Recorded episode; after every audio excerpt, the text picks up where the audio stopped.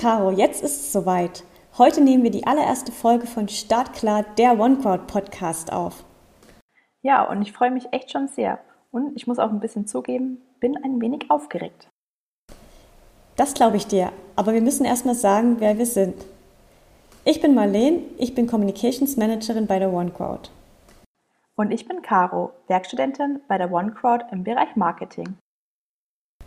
Die OneCrowd ist ein junges Unternehmen mit Sitz in Dresden.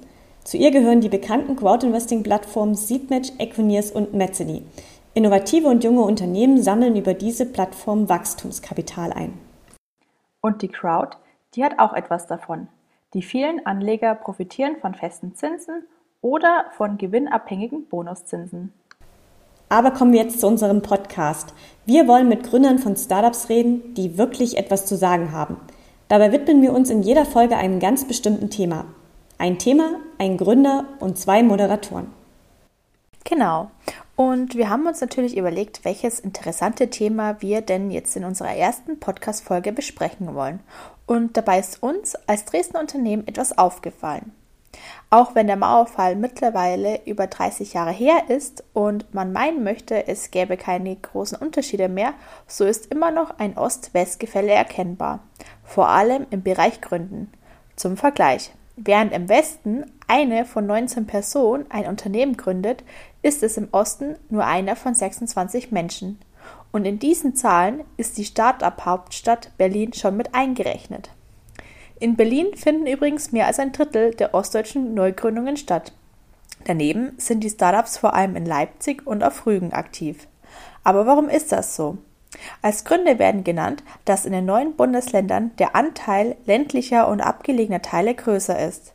Hier ist die Neigung, ein Unternehmen zu gründen, schwindend gering. Auch schrumpfen die Städte und Gemeinden. Wir wollen daher in unserer ersten Folge dem Thema Gründen im Osten auf den Grund gehen. Dazu haben wir heute einen interessanten Gast eingeladen, der zu diesem Thema viel aus seiner eigenen Perspektive erzählen kann und den Marlene uns jetzt noch kurz vorstellen will. Genau, danke Caro. Und zwar unser erster Gast ist Jan Gerlach. Er ist Gründer der Firma Think Systems aus Cottbus. Ähm, er ist Erfinder des Toolbot, da werde ich gleich noch mal näher drauf eingehen. Auf jeden Fall hat er 40-jährige Industriedesign studiert und hat sich dann zum Ziel gesetzt, ähm, kann man nicht Werkzeuge irgendwie nachhaltiger nutzen. Und das geht natürlich am besten, indem äh, sich viele Menschen ein Werkzeug teilen, zum Beispiel eine Bohrmaschine. Und damit das Ganze auch bezahlbar bleibt, hat er den Verleihroboter erfunden, den Toolbot, also Tool, Werkzeug und Bot, Roboter. Wie funktioniert das Ganze? Als Kunde wählt man sich über eine App ein und reserviert sich ein bestimmtes Gerät, eben zum Beispiel die Bohrmaschine. Dann kann man das Gerät abholen in einer Verleihstation, es mitnehmen und bezahlt dann nach Stunden für dieses Gerät. Es gibt bereits einige Testautomaten in Berliner Spätis und ganz neu, seit Ende Juni gibt es auch eine richtig große Verleihstation, einen Verleihroboter im Bahnhof in Cottbus. Soweit erstmal dazu. Herzlich willkommen, Jan. Hallo, danke für die Einladung. Genau, wir steigen direkt ein. Caro hat dir ja schon ähm, sehr vieles erzählt über Gründen im Osten. Und zwar ist es wirklich so, gerade einmal 8 Prozent der deutschen Startups werden in den fünf ostdeutschen Bundesländern gegründet. Ihr habt euch jetzt für Cottbus als Heimat für euer Startup entschieden. Warum genau? Vielleicht kannst du das mal kurz erklären. Hm. Also wir hatten unseren äh, Mittelpunkt für die, das Produkt Toolbot ja zunächst erstmal äh, Berlin ausgewählt, einfach weil, und ich glaube, das zählt eben für viele Startups auch, äh, Berlin ein sehr interessanter Markt ist. Dort sind äh, sehr viele Menschen, die äh, neuen Gewohnheiten und neuen Produkten gegenüber aufgeschlossen sind ähm, dort findet man sehr viel äh, Anschluss zu anderen Unternehmen und Partnern. Ähm, dort ist es halt sehr, sehr einfach, mal einen Termin auszumachen mit weiß ich, äh, Bosch oder irgendeinem anderen äh, Konzern, mit dem man vielleicht, äh, den man vielleicht als Partner sucht, beispielsweise. Aber ähm, aus unserem Team sind äh, drei Leute, ähm, äh, mir sind es vier, ähm, nee, fünf sogar, jetzt mittlerweile äh, aus Cottbus. Und ähm, als Firmenstandort war das einfach sehr viel interessanter für uns, weil hier einfach die äh, aus dem äh, ersten Grund, weil hier die Mieten sehr viel günstiger sind. Also hier wir befinden uns jetzt gerade in einem äh, Büro, das hat äh, fast 100 Quadratmeter in der Stadtmitte und wir zahlen etwa 400 Euro Miete hier. Ähm, und es ist natürlich sehr nahe gelegen an den Wohnorten derjenigen, die hier arbeiten. Ähm, Förderlandschaft ist auch ganz interessant in Brandenburg. Das war sicherlich auch ein Grund. Ähm, da haben wir äh, jetzt zum Beispiel profitieren können von einer Förderung, die nennt sich REK, Regionales Innovationskonzept. Und die äh, ähm, steht äh, allen äh, Gründern aus äh, und Unternehmen aus der Lause zur Verfügung. Das hat was mit dieser Braunkohle-Strukturförderung zu tun, zum Beispiel. Mhm, das heißt, es stand für euch relativ äh, schnell fest, dass ihr ähm, euer Startup in Cottbus gründen wollt. Wurdet ihr schon öfter darauf angesprochen? Also ist das ein Thema, mit dem ihr euch konfrontiert seht oder ist es für die, mit denen ihr zusammenarbeitet, ganz normal? Nee, also das ist schon äh, natürlich bemerkenswert, weil es äh, gibt erstmal so einen normalen Reflex, ähm, äh, wenn man irgendwas äh, Großes machen will, zieht man in große Städte und geht in große Städte damit. Ähm, das ist äh, im Prinzip auch äh, ja trotzdem so. Wir haben unsere Beta-Phase ja in Berlin äh, gemacht, auch wenn wir jetzt diesen neuen Toolbot, also das Serienprodukt, was wir daraus entwickelt haben, hier in Cottbus aufgestellt haben. Den ersten Schritt in den Markt sind wir in Berlin gegangen, weil der dafür einfach äh, prädestiniert war. Da äh, ist, wie ich anfangs schon sagte, einfach der ähm, ähm, ist es einfacher, auch an Presse zu kommen. Auch äh, es sind einfach sehr viel me mehr Menschen äh, da, die so, eine, so ein neues Produkt annehmen könnten. Wenn man ähm, sich einfach vorstellt, ja, drei Millionen Menschen im Verhältnis zu 100.000, ähm, mit jedem neuen Produkt ist es immer schwierig, halt erstmal überhaupt äh, Menschen zu erreichen, die bereit sind, ihre Gewohnheiten der Form zu ändern und äh, dass, dass, dass sie mal was Neues ausprobieren. Dass der Anteil, wenn er gering ist anhand der Menschen, äh, bietet da einfach in einer großen Stadt sehr viel mehr Menschen äh, zur Verfügung Verfügung, ähm, ja, die, die das äh, Produkt dann nutzen könnten. Also waren es letztendlich die beiden Vorteils, Vorteile, also zum einen günstigere Miete, aber zum anderen auch die Nähe zu Berlin. Also es ist ja auch jetzt nicht extrem weit weg. Genau, also wir sind ja immer noch in der Nähe von Berlin. Ähm, ähm, andererseits äh, ist äh, das, was wir tun, also hat ja sehr viel mit Hardware zu tun, also ist was äh, Raumgreifendes, da reicht eben nicht ein Arbeitsplatz in irgendeinem ähm, ähm, in, in einem Shared Office Space oder sowas aus. Äh, wir haben tatsächlich Maschinen und wir haben ähm, ein Lager und so etwas äh, kostet in Berlin einfach wahnsinnig viel Geld.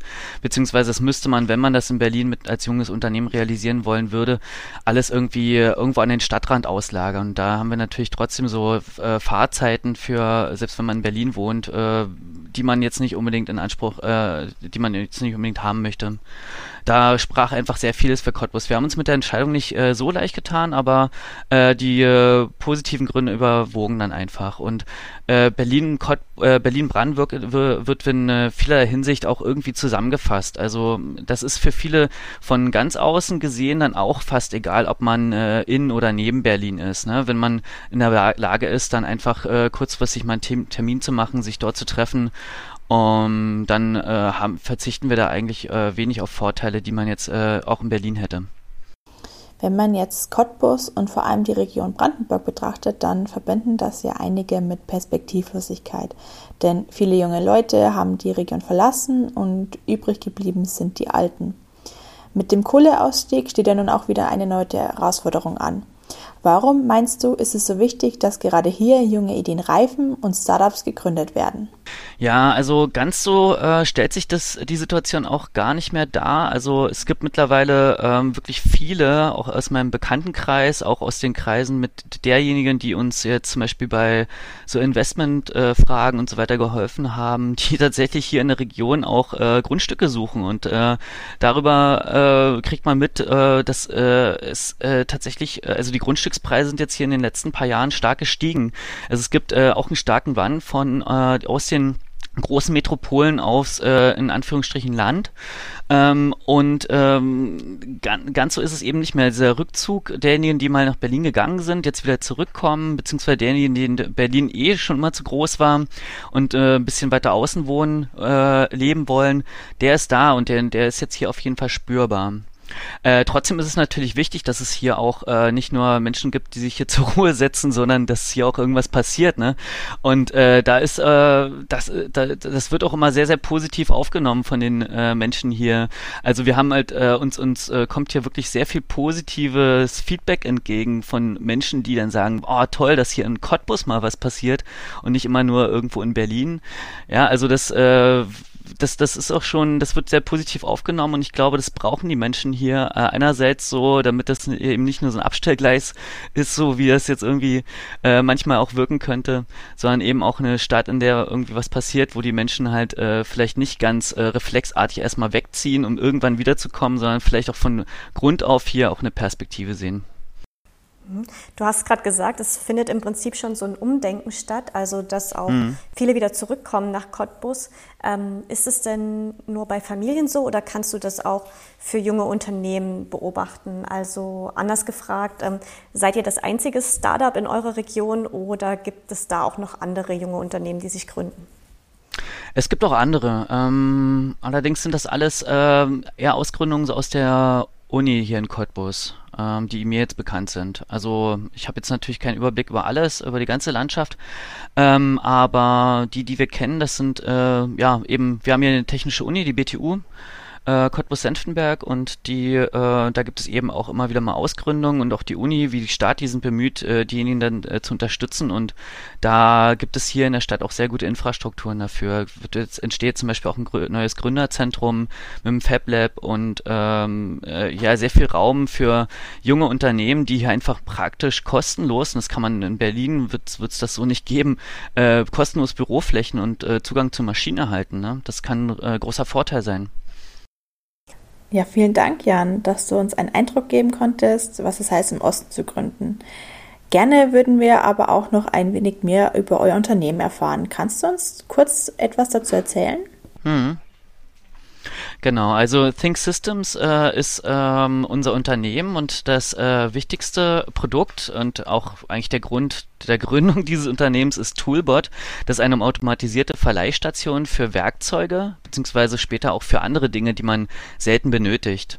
Die Idee ist entstanden aus ähm, einem eigenen Bedarf heraus, ähm, als ich mein Büro renoviert habe und eine Stichsäge brauchte, ewig in der Warteschlange stand, dort Kaution hinterlegen musste und äh, das Geld am Ende äh, dafür gar nicht reichte und aber dafür äh, im Baumarkt eine Billigstichsäge für gerade mal den Preis, den man ich am Tag gezahlt hätte, äh, kaufen könnte, konnte. Ähm, das war ein Missstand von dem, da, da habe ich mich gefragt, warum muss das so sein? Warum ist das eigentlich heutzutage so? Warum ist das Leihen so aufwendig und teuer, obwohl es eigentlich die nachhaltigste Nutzungsform für Dinge ist, die man selten benötigt?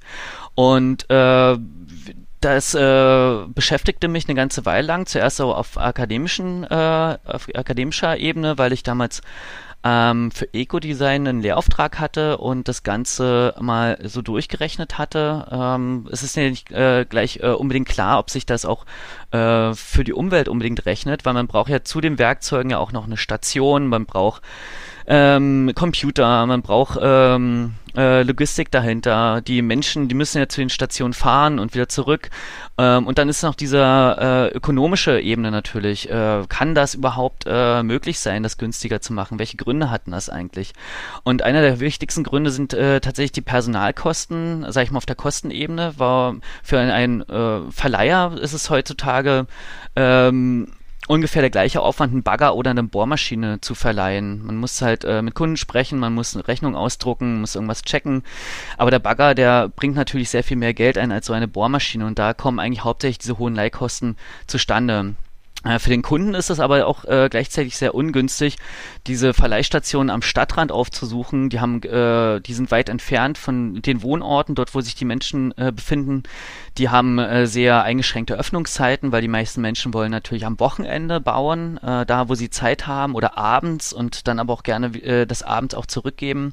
Und die wollen natürlich, äh, dass das halt alles einfach und schnell geht, weil wir konkurrieren ja nicht unbedingt mit den Verleihern, die es heute gibt, sondern wir konkurrieren mit den Billigwerkzeugen, die man sich im Zweifelsfall einfach kauft und dann legt man sich die irgendwo ins Regal.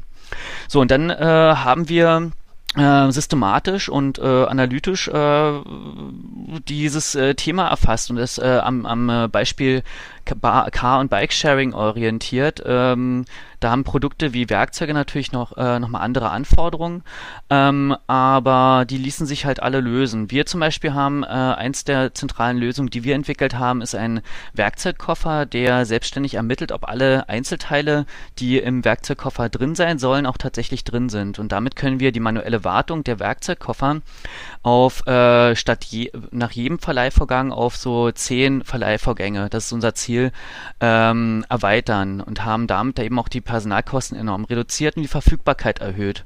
Wenn man äh, jedes Mal äh, das checken müsste, auch in der Station, würde es ja bedeuten, bei einer durchschnittlichen, äh, durchschnittlichen Leitzeit von sechs Stunden, die wir jetzt zum Beispiel haben, würden dann drei Viertel des Tages ähm, das Werkzeug einfach noch rumliegen und könnte nicht weiter verliehen werden. Und wir können uns mit Toolbot zum Beispiel eben auch äh, auf solche Kurzzeitleihen spezialisieren, müssen das gar nicht viel teurer machen als Langzeitleihen. Und äh, so können so kann ein Werkzeug bei uns auch zwei, dreimal am Tag ausgeliehen werden. Darf ich da gleich mal zwischenfragen? Also das Gern. heißt, zehn Kunden könnten sich jetzt die eine Bohrmaschine ausleihen, bevor ihr dann nochmal überprüfen müsstet, ähm, ob alles da ist oder wie verstehe ich das?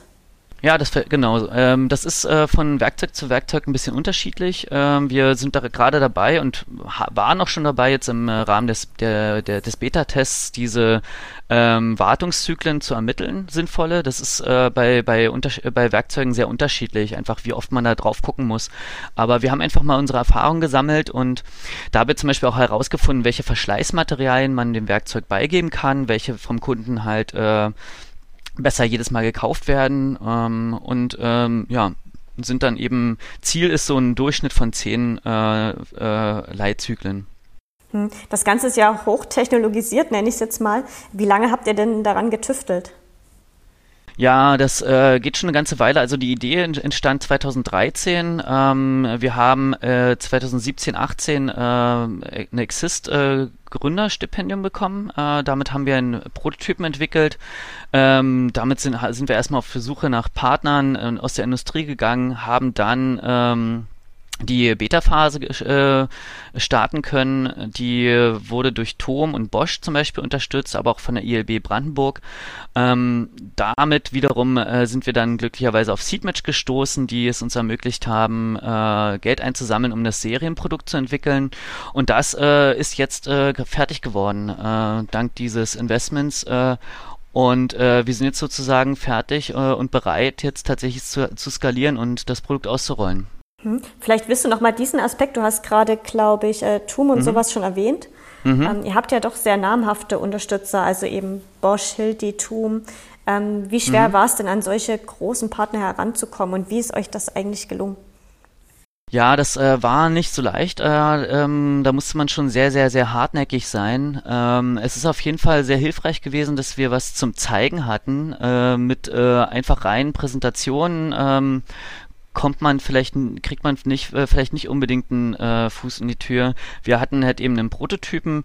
Generell sind große Unternehmen neuen Ideen und äh, neuen Produkten erstmal äh, positiv äh, äh, gegenüber aufgeschlossen, also stehen dem positiv gegenüber. Das heißt aber noch lange nicht, dass die tatsächlich eine Partnerschaft eingehen. Es kann äh, bei vielen Unternehmen war das einfach nur, ich sag mal, ja, lasst mal die Jungs kommen und lasst uns mal gucken, was die so haben und dann ist es vielleicht unterhaltsam oder an einer anderen Stelle vielleicht auch mal eine wichtige Info, die man sonst nicht hatte, aber das war's dann, bis man dann jem, jemanden wirklich äh, dazu motiviert, auch Geld zu investieren. Ähm, äh, braucht man natürlich ein paar mehr Argumente. Und das war jetzt ähm, äh, beim Thema Tom zum Beispiel eine Vision eines Baumarkts, wie in der Zukunft zum Beispiel ausschauen könnte.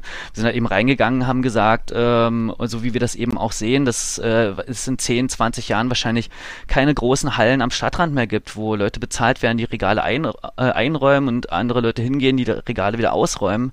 Und dass das das Business ist, sondern dass vielleicht in Zukunft das alles viel äh, äh sich, sich näher an den Kunden in der Stadtmitte abspielt, mehr mit Beratung zu tun hat und Logistik, die hinten angeschlossen ist. Und dort könnte Toolbot zum Beispiel eine interessante Rolle spielen. Ähnlich interessiert das natürlich Bosch, äh, vielleicht nicht in der Form, dass sie sagen, ah, das ist ja toll, das wir stellen jetzt mal unsere ganze Produktion darauf um.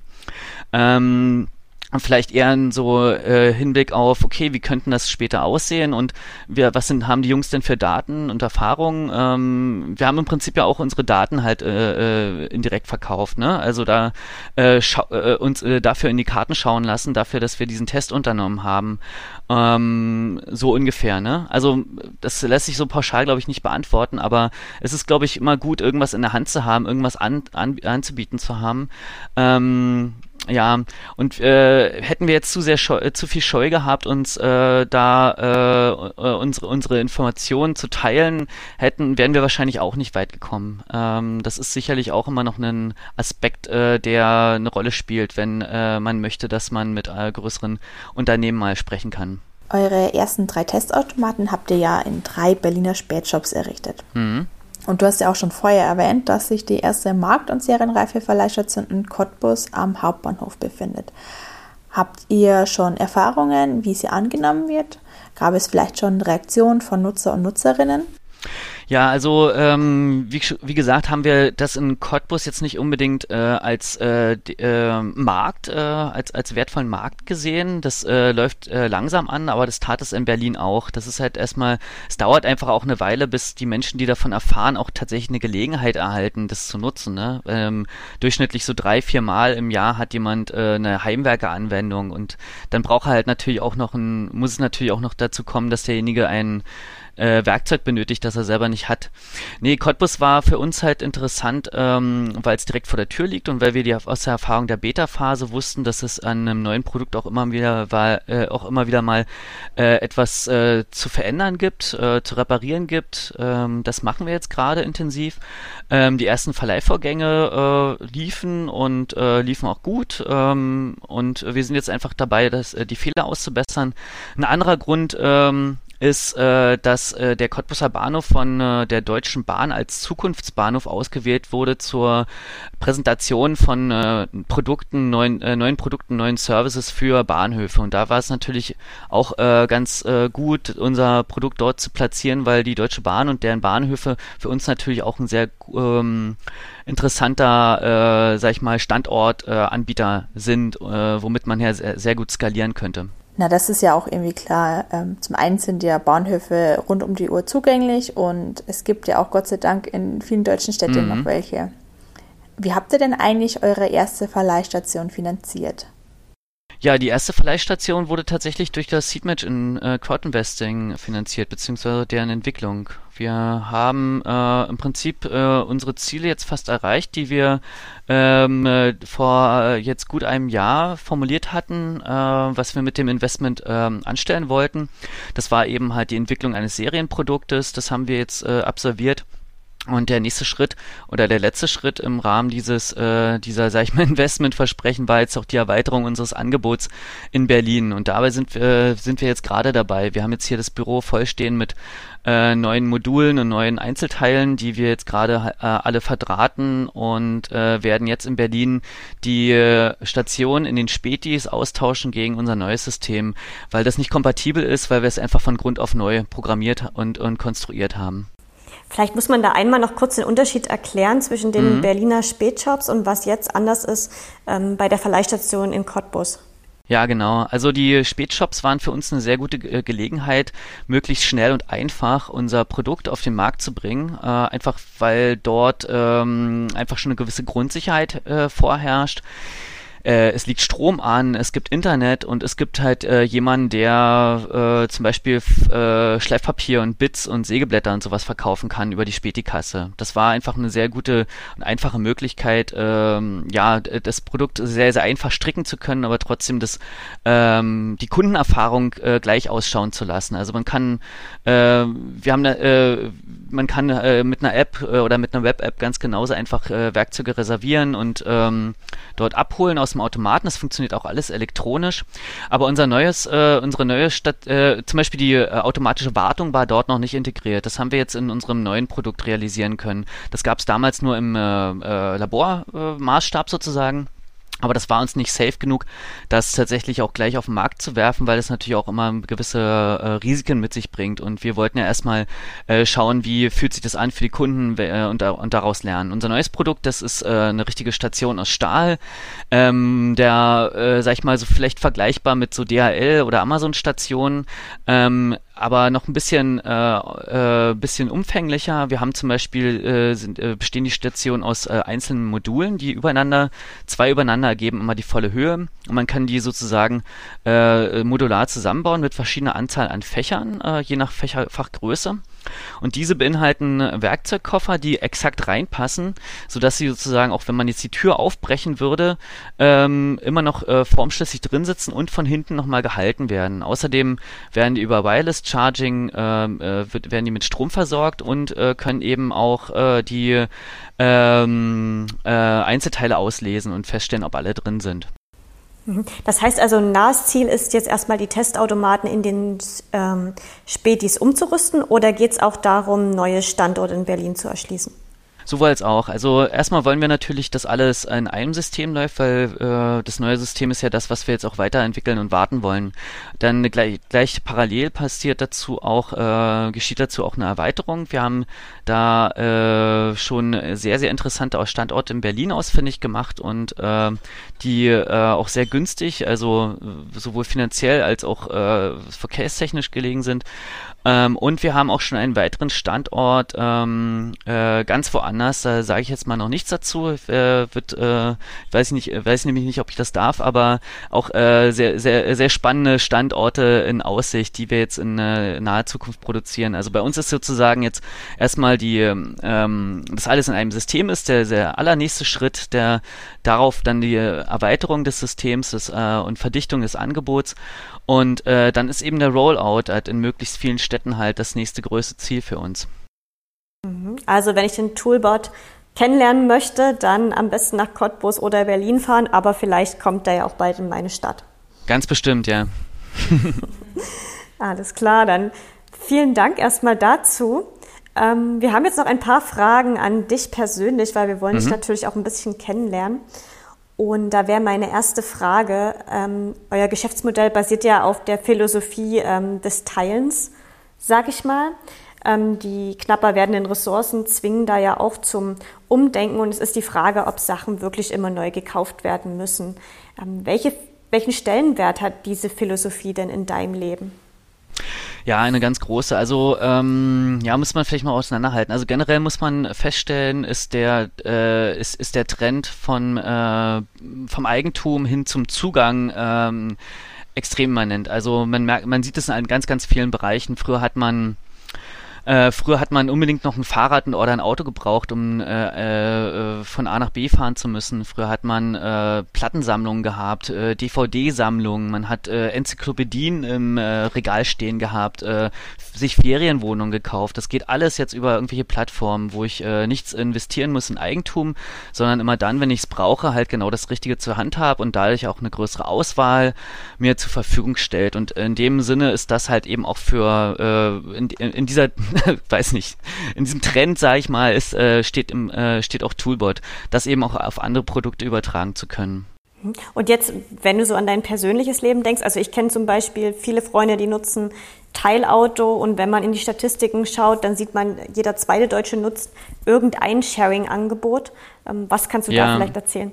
Ja, für mich ist das auch ganz natürlich. Also ähm, ich bin sowieso in, so aufgewachsen in äh, einer Situation, äh, ich habe eigentlich immer nur in WGs gewohnt zum Beispiel. Das ist ja auch äh, Apartment-Sharing, könnte man sagen.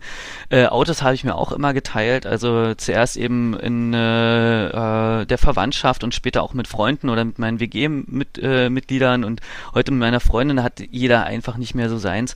Ja, ich, ich und auch zwei weitere äh, hier Crewmitglieder von Toolbot, wir sind in einem Verein, äh, Kulturforum Cottbus, der hat eine Galerie, eine Bar.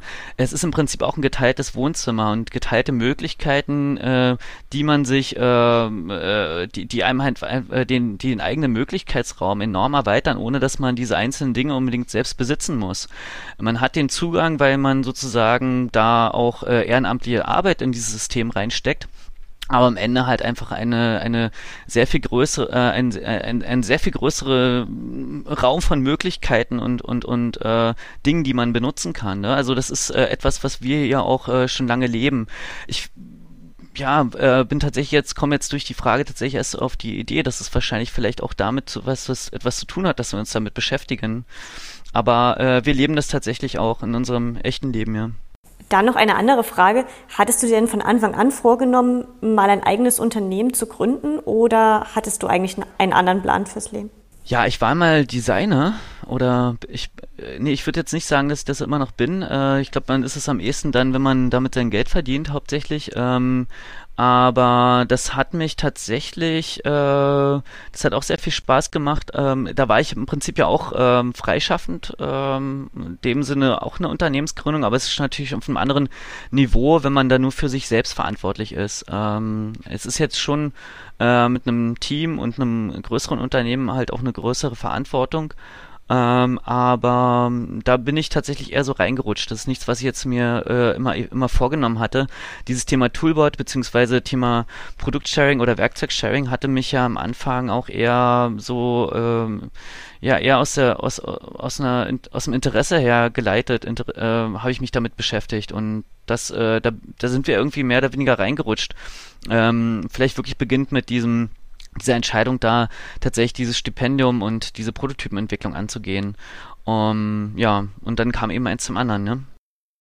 Also wenn man so will, kamst du von der Idee zum Gründertum ja. und nicht, ähm, du hattest dir vorgenommen, Gründer zu werden und hast dann nach einer Idee gesucht. Nee, nee, das äh, war eher von der Idee zur Umsetzung sozusagen, die dann, die es einfach notwendig machte, dass man das einfach dann selber tut, ne?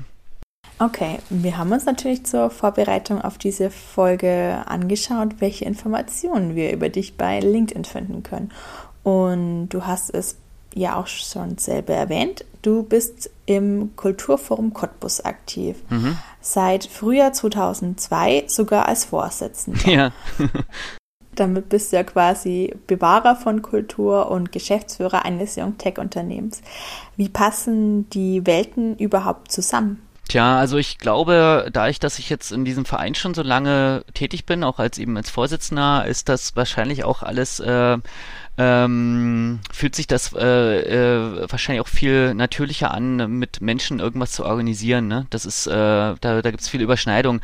Und tatsächlich sind ja eben, wie gesagt, auch schon auch zwei äh, unserer Crewmitglieder aus dem Verein. Also wir sind, äh, wir haben uns da gefunden im Prinzip. Ne? Es war eher so, dass mich äh, diese Idee beschäftigt hatte und dann unterhält man sich einfach ganz natürlich ja über, wenn man so, ein, so eine Sache äh, mit ähm, im Kopf hat mit Menschen, die einen umgeben. Und das waren dann halt eben die Menschen, die mich auch in dem Verein umgaben und die sich eben mit bestimmten Dingen besser auskannten als äh, ich mich zum Beispiel. Also mein Kompagnon Christian, der ist, äh, hat damals, äh, als ich ihn kenn kennenlernte, ähm, studiert Automatisierungstechnik und Robotik. Ähm, und äh, Mario Drelas, der ist äh, eben auch, äh, den habe ich eben auch kennengelernt über die Galerie und äh, der kannte sich mit Computern eben sehr gut aus, mit Programmierung und ähm, äh, war schon auch immer so am äh, Basteln von Elektronik und ähm, da ist es natürlich, das sind dann eben die Menschen, die man dann anspricht und sich sagt, naja, wie würdest denn du das machen? Wie, wie schätzen wir das ein? Ist das möglich oder was ist das für Aufwand? Und dann diskutiert man das eben bei einem Bier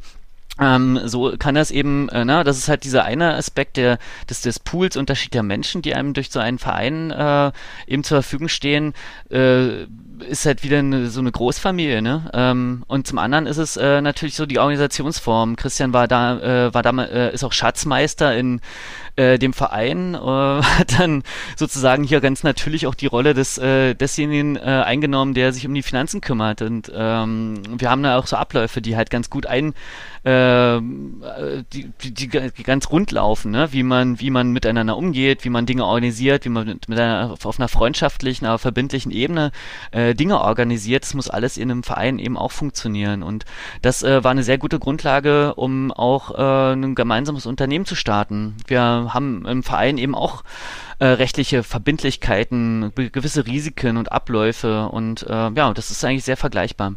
Das kann ich mir natürlich gut vorstellen. Mhm. Dann passen die beiden Welten ja eigentlich auch sehr gut zusammen. Ja. Was war denn das Spannendste, was du gelernt hast, seitdem du ein Gründer bist?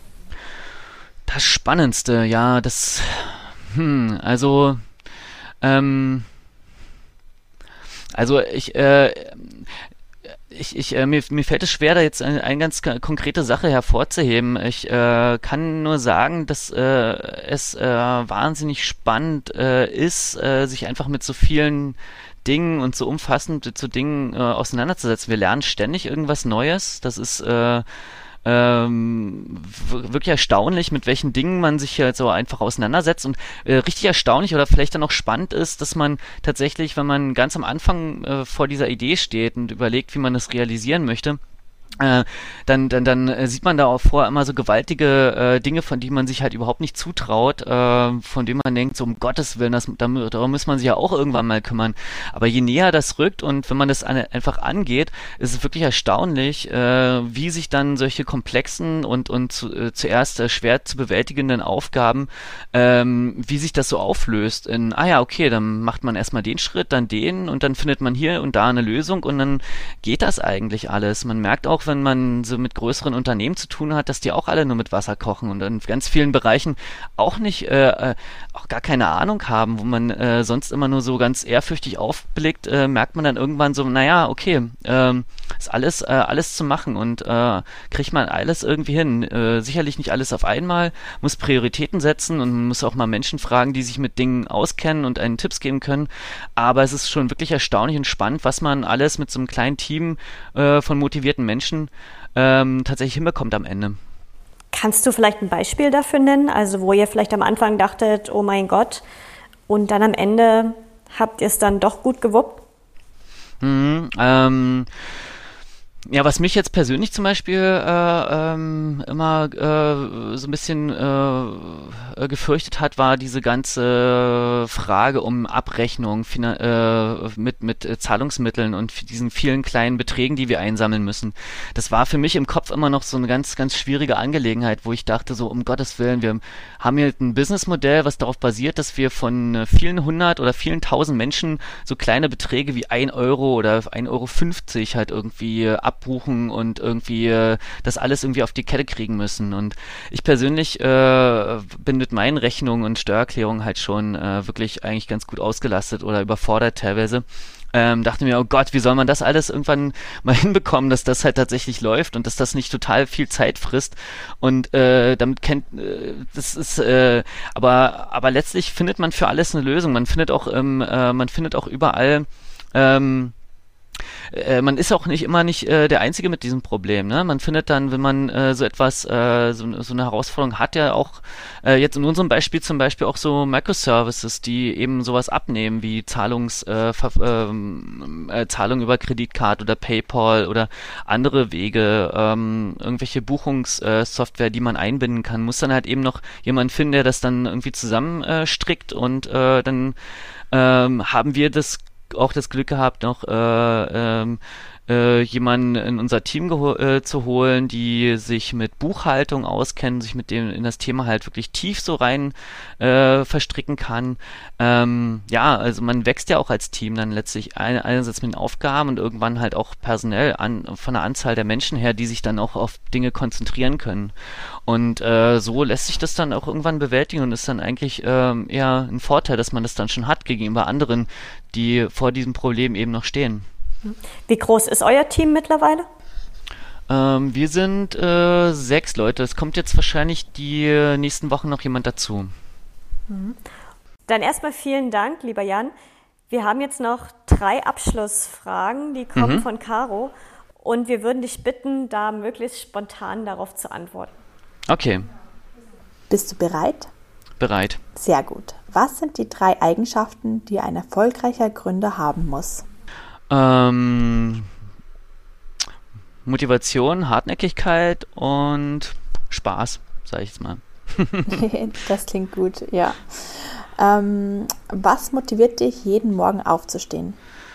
Ähm, ja, an einem eigenen Projekt äh, äh, mit Freunden gemeinsam zu arbeiten. Das macht einfach Spaß, ne? Also wieder der Spaß, der dabei sein ja. muss. Ja. So, die letzte Frage. Mit welcher Persönlichkeit würdest du denn mal gerne zu Abend essen und warum? Oh. Oh, da ist jetzt äh, spontan schon vorbei, ne?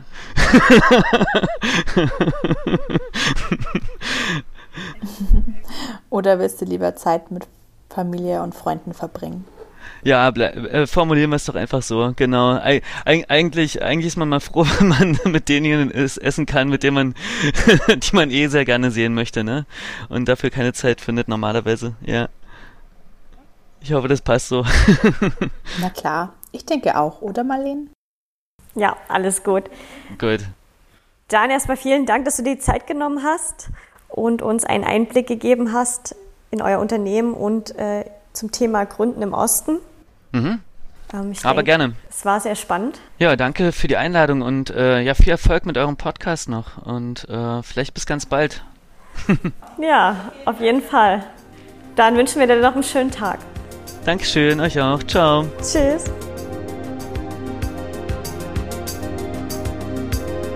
Hat euch unsere erste Podcast-Folge gefallen? Dann schenkt uns ein Abo und seid gespannt, welche neuen Folgen euch erwarten.